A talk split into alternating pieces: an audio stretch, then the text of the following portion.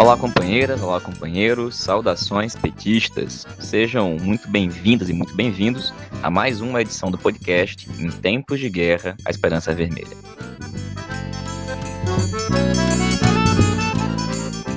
Hoje é segunda-feira, dia 1 de fevereiro. Eu sou o Patrick e conduzo a conversa junto com vocês.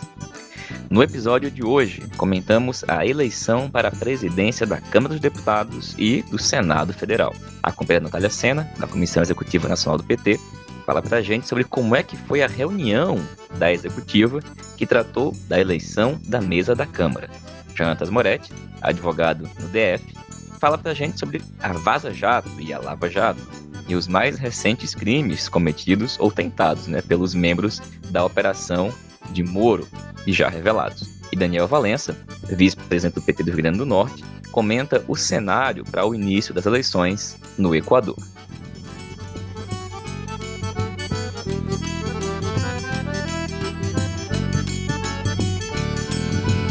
E pessoal, enquanto eu estou começando a gravar a abertura do nosso podcast de hoje, os deputados e deputadas estão começando a votação para a presidência e a mesa diretora da Câmara dos Deputados. Na verdade, nesse exato instante, estão falando os candidatos a presidente. Provavelmente, quando a gente terminar essa edição, a votação ainda não vai ter terminado. Mas, considerando a relevância do assunto, o fato de a gente estar tratando disso aqui desde o ano passado, e principalmente as implicações dessa eleição para a política no país, na esquerda e no PT. Amanhã a gente quer fazer uma edição especial para falar do resultado da votação. Mas, evidentemente, que hoje a gente não vai deixar de falar sobre tudo o que aconteceu até agora. Afinal de contas, só hoje mesmo foi um dia e tanto.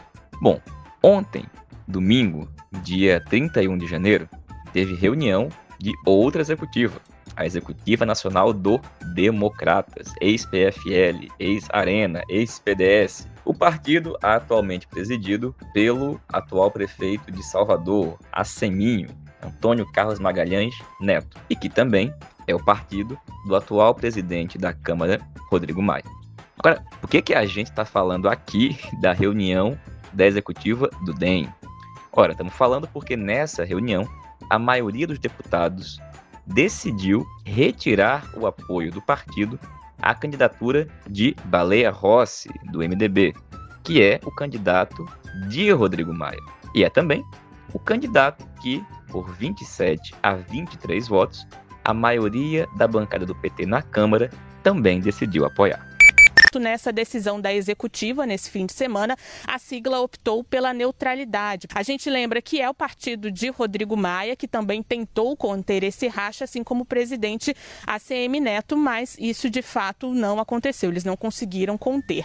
E como os ouvintes do nosso podcast já sabem e devem lembrar, essa decisão do PT ela foi bastante controversa, porque o Baleia Rossi é um deputado golpista. Dia de devolvermos a esperança ao povo brasileiro, em respeito à Constituição Federal, em respeito aos mais de 208 mil eleitores que me deram a oportunidade de estar aqui por São Paulo e pelo Brasil, voto sim. Que Valeu. Deus abençoe o nosso país. É um deputado de direita bancado por ninguém menos que Michel Temer, e que, na sua candidatura, não assumiu absolutamente nenhum compromisso com as pautas que foram apresentadas, mas em especial com o impeachment. Ainda assim, a decisão da maioria da bancada do PT na Câmara e também dos demais partidos de oposição, em quase toda a sua maioria, foi de construir essa candidatura sob o argumento de que era a candidatura que tinha condições, aquela que era capaz de derrotar o candidato de Bolsonaro, o Arthur Lira, do PP de Alagoas. Mesmo que o Baleia Rossi fosse uma candidatura golpista e que não assumisse nenhum compromisso com as pautas principais que lhes foi apresentada. Qual é, portanto, a surpresa quando o partido do principal articulador dessa candidatura, que é o Rodrigo Maia, decide retirar esse apoio. E qual é a surpresa maior? quando, ato contínuo, o PSDB, exatamente o PSB, de Aécio, de Alckmin, de Serra, de Dória, também anuncia que irá rediscutir o apoio que tinha sido dado e a composição no bloco. Ora, gente, ao longo de todo o dia de hoje, uma parte dessa direita, a direita que passou o tempo todinho querendo se passar por centro, se passar por defensor da democracia e se passar, acreditou quem quis, por anti-bolsonarista, uma parte dela desembarcou da candidatura do Baleia Rossi. Algumas oficialmente, como o DEM, o partido do Rodrigo Maia, deixou o bloco e o PSDB quase que ia. Só não fez oficialmente, mas na prática, daqui a pouco, a gente vai poder saber, mais ou menos, pelo menos, se eles de fato ficaram ou não. Chupa que a cana é doce, meu filho. Agora, pasmem. Cinicamente, alguns fizeram isso, dizendo que a candidatura de Baleia Rossi tinha, vejam só, assumido compromissos com as pautas de esquerda. É uma cilada, E que iria garantir uma boa presença do PT na mesa diretora. Pois é, companheiros e companheiras, não era amor, era cilada. Cilada, cilada, cilada, cilada.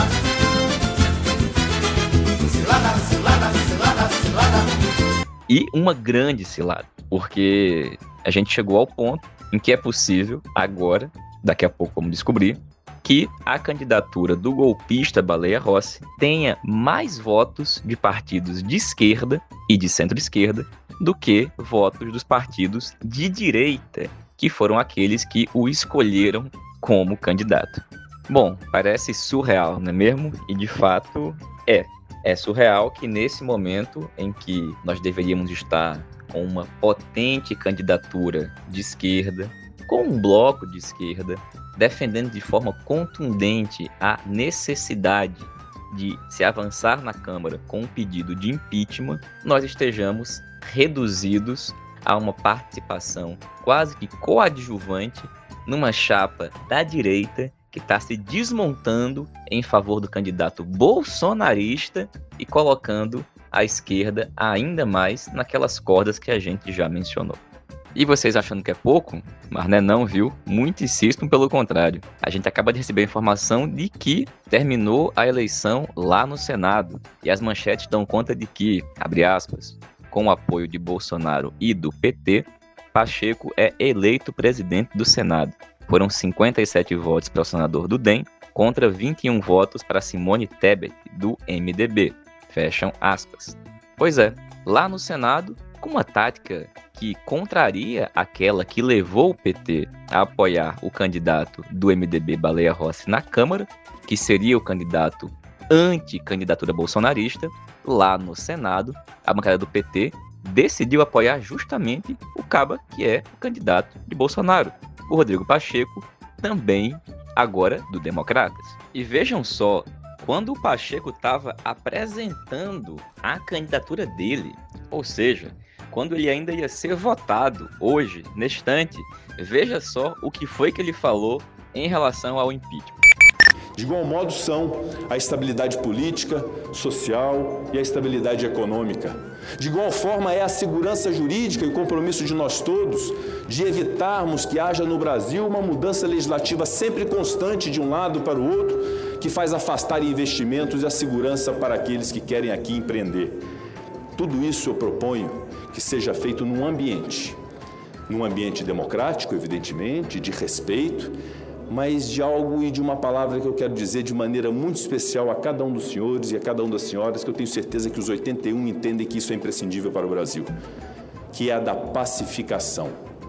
A pacificação das instituições, a pacificação dos poderes, a pacificação entre nós senadores, mas tenhamos paz, paz para trabalhar pelo Brasil, para fazer as propostas necessárias para todos aqueles que esperam de nós e do presidente do Senado Federal e do Congresso Nacional respostas imediatas. E bom, gente, é justamente para tentar entender um pouquinho por que cargas d'água diante desse cenário o Partido dos Trabalhadores não mudou sua posição, que a gente vai escutar agora a companheira Natália Sena, que participou da reunião conjunta da bancada da Câmara com a Comissão Executiva Nacional. Natália, companheira, fala pra gente, por favor, como é que foi essa reunião da Comissão Executiva Nacional do PT com a bancada na Câmara que podia, mas não quis mudar a posição do partido. Oi, Patrick, boa noite. Boa noite, bom dia para os nossos ouvintes do podcast Em Tempos de Guerra, A Esperança é Vermelha. É, Patrick, eu vou contar um pouquinho aqui para vocês, conforme você está me pedindo, o que aconteceu hoje na reunião da Executiva Nacional do PT, convocada conjuntamente com a bancada do PT na Câmara. Essa reunião foi convocada ontem à noite, ou seja, domingo à noite, foi convocada em caráter de urgência, teve como pauta debater o processo eleitoral da mesa da Câmara. Ou seja, o processo eleitoral que está acontecendo agora, né? nesse momento que eu estou gravando esse áudio aqui para você, para o nosso podcast, essa eleição é, está em curso, no caso, já foi aberta a sessão e estão acontecendo os procedimentos para dar início à eleição daqui a algumas horas. E aí, Patrick, o fato é que ontem, domingo, na véspera dessa eleição, foi anunciado que o Democratas, partido de Rodrigo Maia, que é o principal articulador desse bloco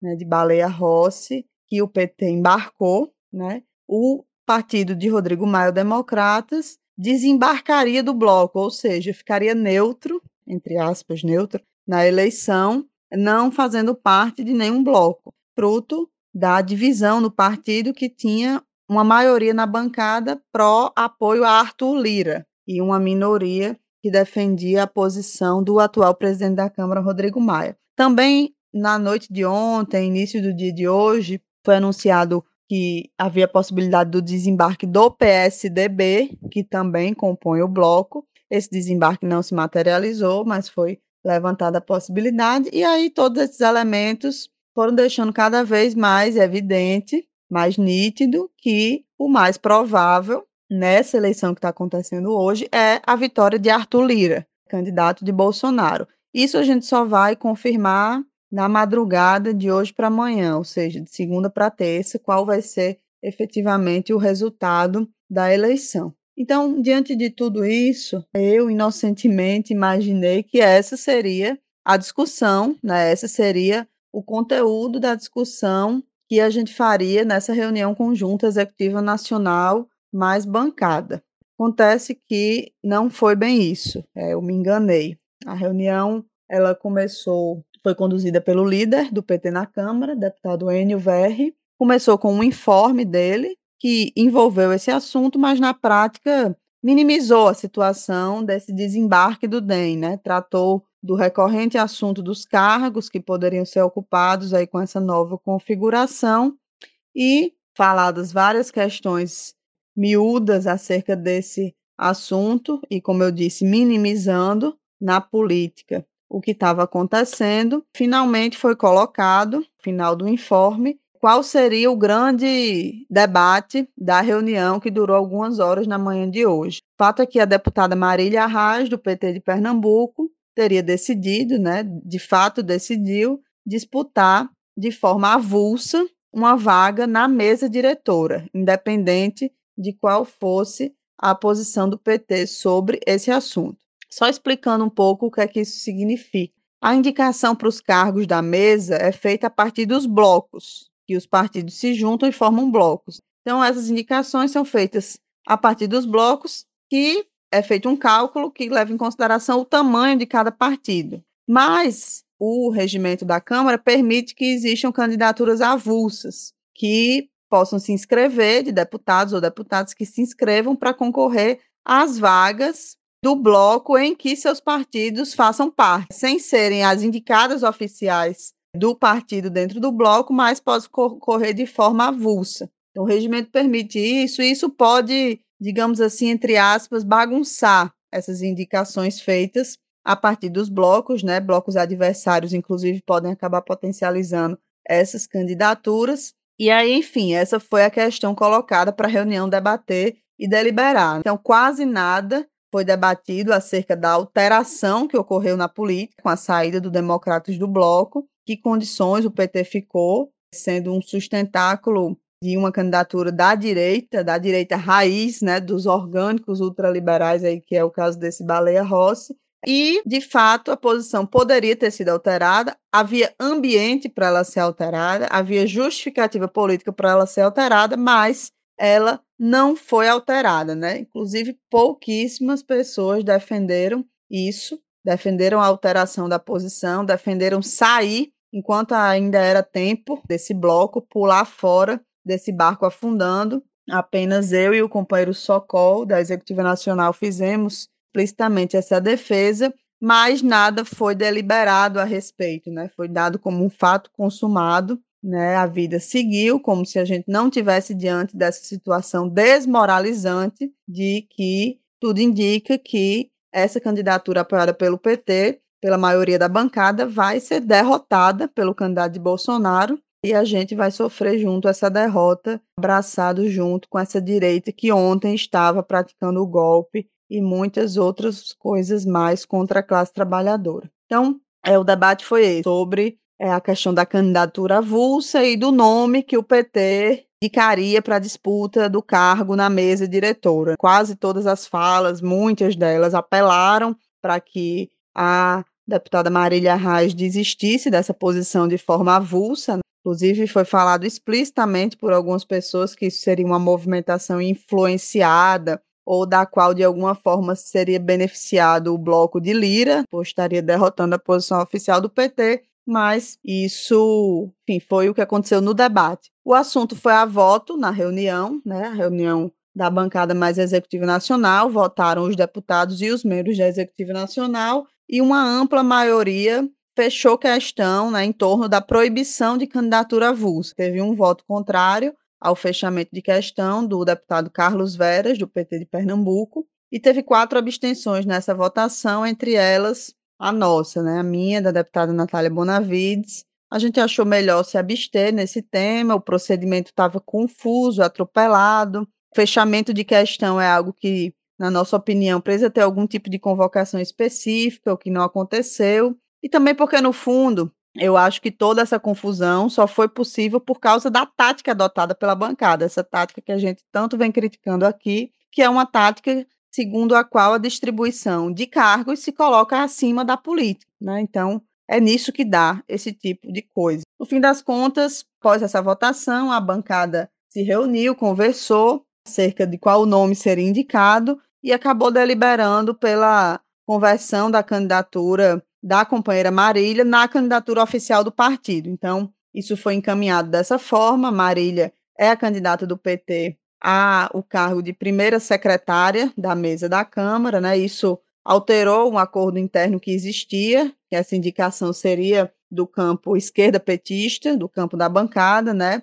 E aí vai ser feito um ajuste em relação a esse acordo interno, no caso a liderança da bancada no ano de 2021 não vai mais ficar com a CNB, né? E o novo líder ou a nova líder ainda será definido, né? Isso foi um resumo, né, contando aqui para vocês no podcast do que foi a reunião da Executiva Nacional com a bancada convocada no dia de hoje, no dia da eleição das mesas diretoras. Foi isso que aconteceu. No mais, Patrick, eu acho que o balanço né, desse processo inteiro, tanto na Câmara quanto no Senado, que a gente costuma falar muito da Câmara e às vezes o Senado fica em segundo plano, mas a posição adotada no Senado é ainda mais equivocada do que a posição adotada na Câmara. Eu acho que o balanço desse processo todo precisa ser feito primeiro à luz do resultado. O que é que vai acontecer? Quem de fato vai ganhar? Quantos votos vai ter cada candidatura? E esse resultado deve sair na madrugada de hoje. Estou gravando esse áudio às 20 horas né, da segunda.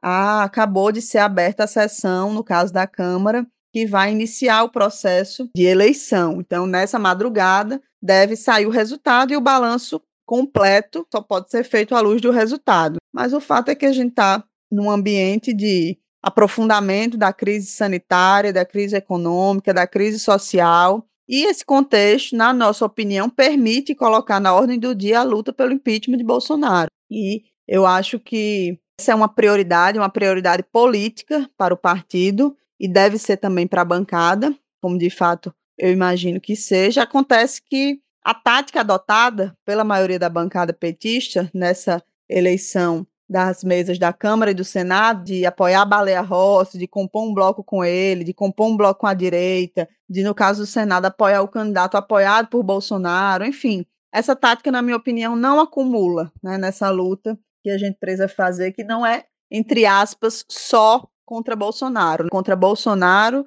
e contra o seu programa, as suas políticas, que é um programa, é um governo ultraliberal e com muitos aliados nesse bloco que a gente resolveu compor no parlamento. No caso, a gente perdeu esse debate, como os nossos ouvintes já estão formados, já vários programas a gente fala desse assunto, a gente perdeu esse debate e o resultado da eleição, que de fato vai acontecer, a gente vê em algumas horas, né? Mas politicamente, Patrick, eu acho que a gente já sabe, né? A esquerda escolheu não estar tá protagonista nessa batalha, escolheu não ter um papel maior, um papel politicamente mais relevante e escolheu se aliar com figuras da direita tradicional do nosso país. E isso certamente, na nossa opinião, vai cobrar seu preço. Talvez não imediatamente, talvez imediatamente essa tem a sua lógica, né, o imediatismo da derrota de Bolsonaro, mas a gente vem falando que derrotar Bolsonaro é importante, mas o como se faz isso, como se construir uma alternativa de esquerda a Bolsonaro e não permanecer com o mesmo programa sendo vitorioso é necessário, né? E eu acho que essa tática da eleição das mesas diretoras não contribuiu para a gente estar tá construindo uma alternativa de esquerda ao governo Bolsonaro. É isso, e em breve a gente deve voltar aí com o balanço completo do resultado das eleições na Câmara e no Senado. Um abraço, boa noite. Valeu, Natália. Obrigado, companheira. E ó, você volta amanhã. A gente vai tentar fazer uma edição especial para comentar o resultado da eleição de hoje, que deve terminar lá depois da meia-noite. E pessoal, agora nós seguimos com o nosso programa, escutando o companheiro Jantas Moretti. Moretti é advogado, militante do PT no Distrito Federal e Moretti, vamos falar sobre a Vaza Jato barra Lava Jato? Justamente no dia de hoje, o ministro Ricardo Lewandowski suspendeu o sigilo de cerca de 50 páginas de conversas entre o ex-juiz político Sérgio Moro com os seus parceiros ou comparsas, os procuradores da Operação Lava Jato. E aí, Moretti, fala pra gente sobre como é que tá a situação da Vaza Jato barra Lava Jato. Olá, camarada Patrick. Olá, demais ouvintes do podcast Em Tempos de Guerra, a Esperança é Vermelha. Hoje, dia 1 de fevereiro de 2021, dia de mais uma gravação do nosso podcast, o ministro Lewandowski, do Supremo Tribunal Federal, retirou o sigilo das trocas de mensagens entre membros da famigerada Operação Lava Jato e o político de toga à época dos fatos, Sérgio Moro. O acesso a essas gravações, que tramita em um dos inquéritos que investigam os vazamentos da Vaza Jato, feito por hackers, foi um pedido da defesa do presidente Lula. A ideia é instruir e rechear ainda mais o habeas corpus do Lula, que questiona a imparcialidade de Moro para julgá-lo. Patrick, claro que nós e todos os nossos ouvintes já tínhamos convicções e provas da parcialidade do Moro. Mas ainda assim, ler as 50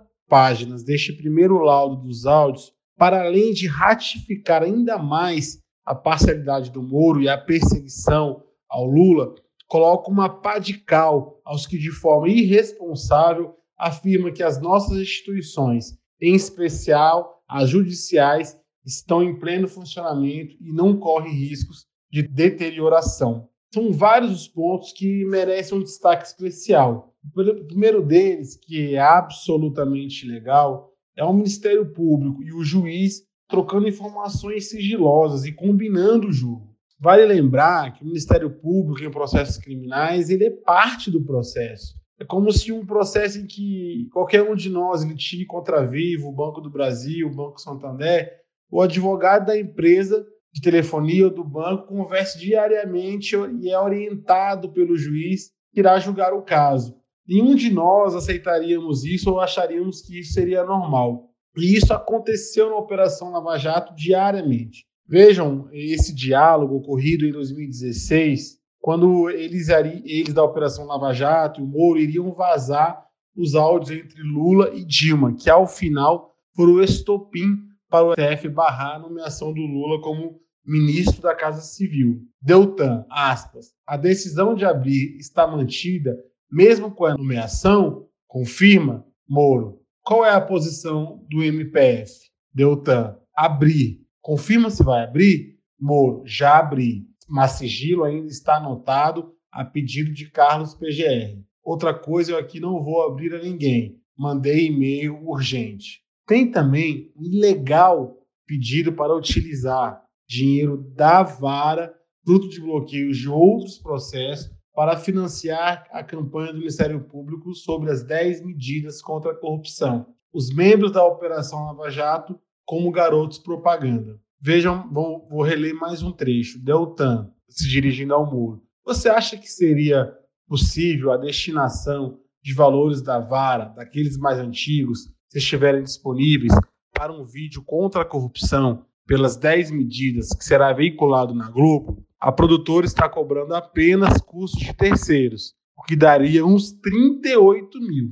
Se achar ruim em algum aspecto, há alternativas que estamos avaliando, como crowdfunding e cotização entre as pessoas envolvidas na campanha. Segue o roteiro e orçamento, caso queira olhar, o roteiro sofrerá alguma alteração ainda. Avalie de modo absolutamente livre e se achar que pode, de qualquer modo, arranhar a imagem da Lava Jato de alguma forma, nem nós queremos. Moro, se for só uns 38 mil, acho que é possível. Deixa ver na terça e eu te respondo. E tem também algo que a gente sempre disse, que é os tratamentos diferenciados quando envolvem o Lula e FHC. E comprova, mais um caso, a ausência de imparcialidade. Vejam quando eles conversam sobre o Lula em dezembro de 2016. Deltan, denúncia do Lula sendo protocolada em breve. Denúncia do Cabral será protocolada amanhã. Aí o Moro, uma carinha feliz, e escreve um bom dia afinal. Agora, quatro meses depois, sobre FHC, as do Lula em dezembro de 2016 e as do FHC em abril de 2017, Moro manda mensagem para o Deltan. Tem alguma coisa mesmo séria de FHC? O que vi na TV pareceu muito fraco. Caixa 2 de 96? Deltan, em princípio sim, que tem é muito fraco. Aí o Moro, não estaria mais do que prescrito? Deltan, foi enviado para São Paulo sem se analisar prescrição. Suponho que de propósito, talvez para passar recado de imparcialidade. Moro, ah, não sei, acho questionável, pois melindra alguém cujo apoio é importante. Parcela significativa dessas mensagens já haviam sido divulgadas pela Vaza Jato. Todavia, essa versão é ainda mais completa e, portanto, ainda mais revoltante. A publicidade dessas mensagens, Patrick, veio em um momento político importante. Desde as sucessivas condenações e prisão de Lula, muita gente em especial no meio jurídico de esquerda, sustentam a tese de que se Lula e sua defesa não tivessem politizado e ido tanto para o confronto, o resultado poderia ter sido outro. Não sei se hoje o Lula concorda com isso, mas é nisto que ele tem se silenciado um pouco no enfrentamento à operação. De todo modo, essas mensagens comprovam que o Lula não foi submetido a um processo imparcial com as mínimas garantias foi uma operação de perseguição, de cerco e aniquilamento, que precisa ser derrotada e não poupada de críticas. Para reverter a condenação do Lula, é imprescindível voltarmos a subir o tom contra a Lava Jato e seus desmandos. Valeu, Moretti. Obrigado, companheiro. E, pessoal, nos próximos dias vai começar o processo eleitoral no Equador, país que viveu e continua vivendo um imenso drama nessa pandemia em especial por estar sob um governo neoliberal, que foi um governo que traiu o projeto da Revolução Cidadã. É sobre esse assunto que a gente vai escutar agora o companheiro Daniel Valença. Olá, Patrick. Olá, ouvintes do podcast Em Tempos de Guerra Esperança Vermelha. Nesse próximo 7 de fevereiro, o Equador dá início à jornada de processos eleitorais e de consulta popular que vão acontecer na nossa região em 2021. O Equador vai escolher o novo presidente os 137 deputados do Legislativo, que lá é unicameral. E como a gente lembra, Rafael Correia havia eleito seu sucessor, o Lênin Moreno, que logo após tomar posse, o traiu, bem como as forças de esquerda do país, e coordenou uma guinada em direção aos interesses do capital financeiro e do empresariado no país. Lá, Patrick, são um processo semelhante ao daqui, em que a perseguição política e jurídica contra o Rafael Correa foi acompanhada também das reformas neoliberais, como a tentativa de reforma trabalhista derrubada nas ruas pela população equatoriana. É importante destacar que esse lawfare se deu não apenas contra o Rafael Correa, mas todo o agrupamento, bem como grandes lideranças, né? E desde 2018, o Conselho Nacional Eleitoral impediu o registro da Revolução Cidadã, que era liderado, né, pelo Rafael Correa. Em 2019, a organização participa das eleições como uma parte, né, compõe a Força Compromisso Social e o que acontece é que em setembro de 2020 essa organização também é proscrita pelo CNE. Então, a Força Compromisso Social lança sua candidatura por um outro grupo, denominado União por la Esperança, UNES. E aí a candidatura escolhida foi a do Andrés Arauz, que participou do governo do Rafael Correa, foi inclusive chefe do Banco Central, e a inscrição do Rafael Correa, ela é posteriormente indeferida e o grupo então delibera pela sua substituição por Carlos Rabascal. Bom, o que acontece é que entre outubro e novembro do ano passado se tenta novamente impugnar a chapa, dessa vez com essa nova dupla, e apenas em 12 de novembro, após muita pressão das classes trabalhadoras equatorianas, o Tribunal Contencioso Eleitoral, o TCE do Equador, devolve a personalidade jurídica, a força compromisso social e indefere a impugnação.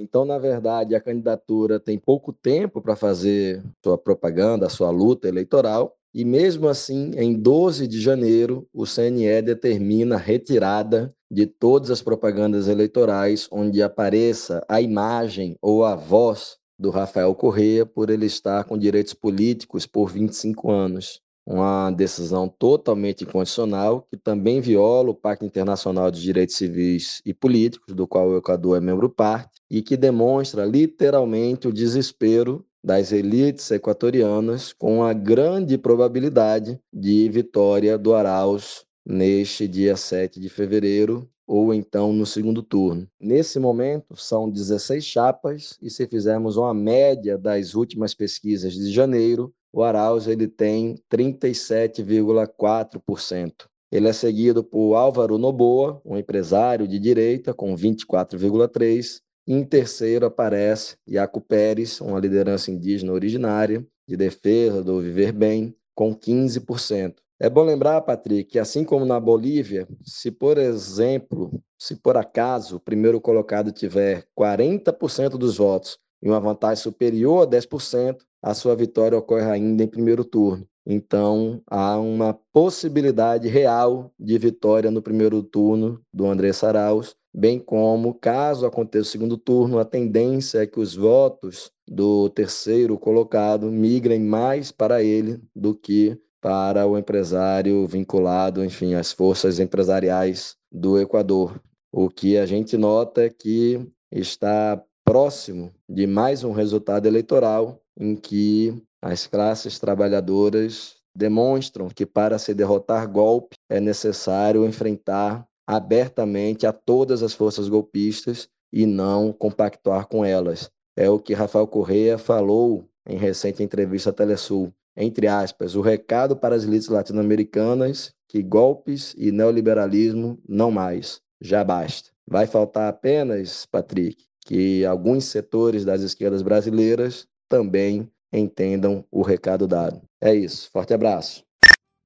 Valeu, Daniel. Obrigado, companheiro. E pessoal, essa foi mais uma edição do podcast Em Tempos de Guerra, a Esperança é Vermelha. Como vocês sabem, a gente está disponível nas mais diversas plataformas, Spotify, Google Podcast, Rádio Public, também por meio de áudios de WhatsApp. Lembra a todos que no próximo dia 6 começa o curso Passado, Presente e Futuro do PT, sempre às 9 da noite. Para conhecer a programação, basta acessar o site da ELAP, a Escola Latino-Americana de História Política, que é elap, Os cursos vão do dia 6 até o dia 12, com Walter Pomar, Rui Falcão, José Genuíno, Breno Altman, Elisa Guaraná, Natália Sena e Guida Calisto. Acessem o site e confira. Nos vemos amanhã. Saudações petistas e vamos acompanhar o resultado final desta eleição.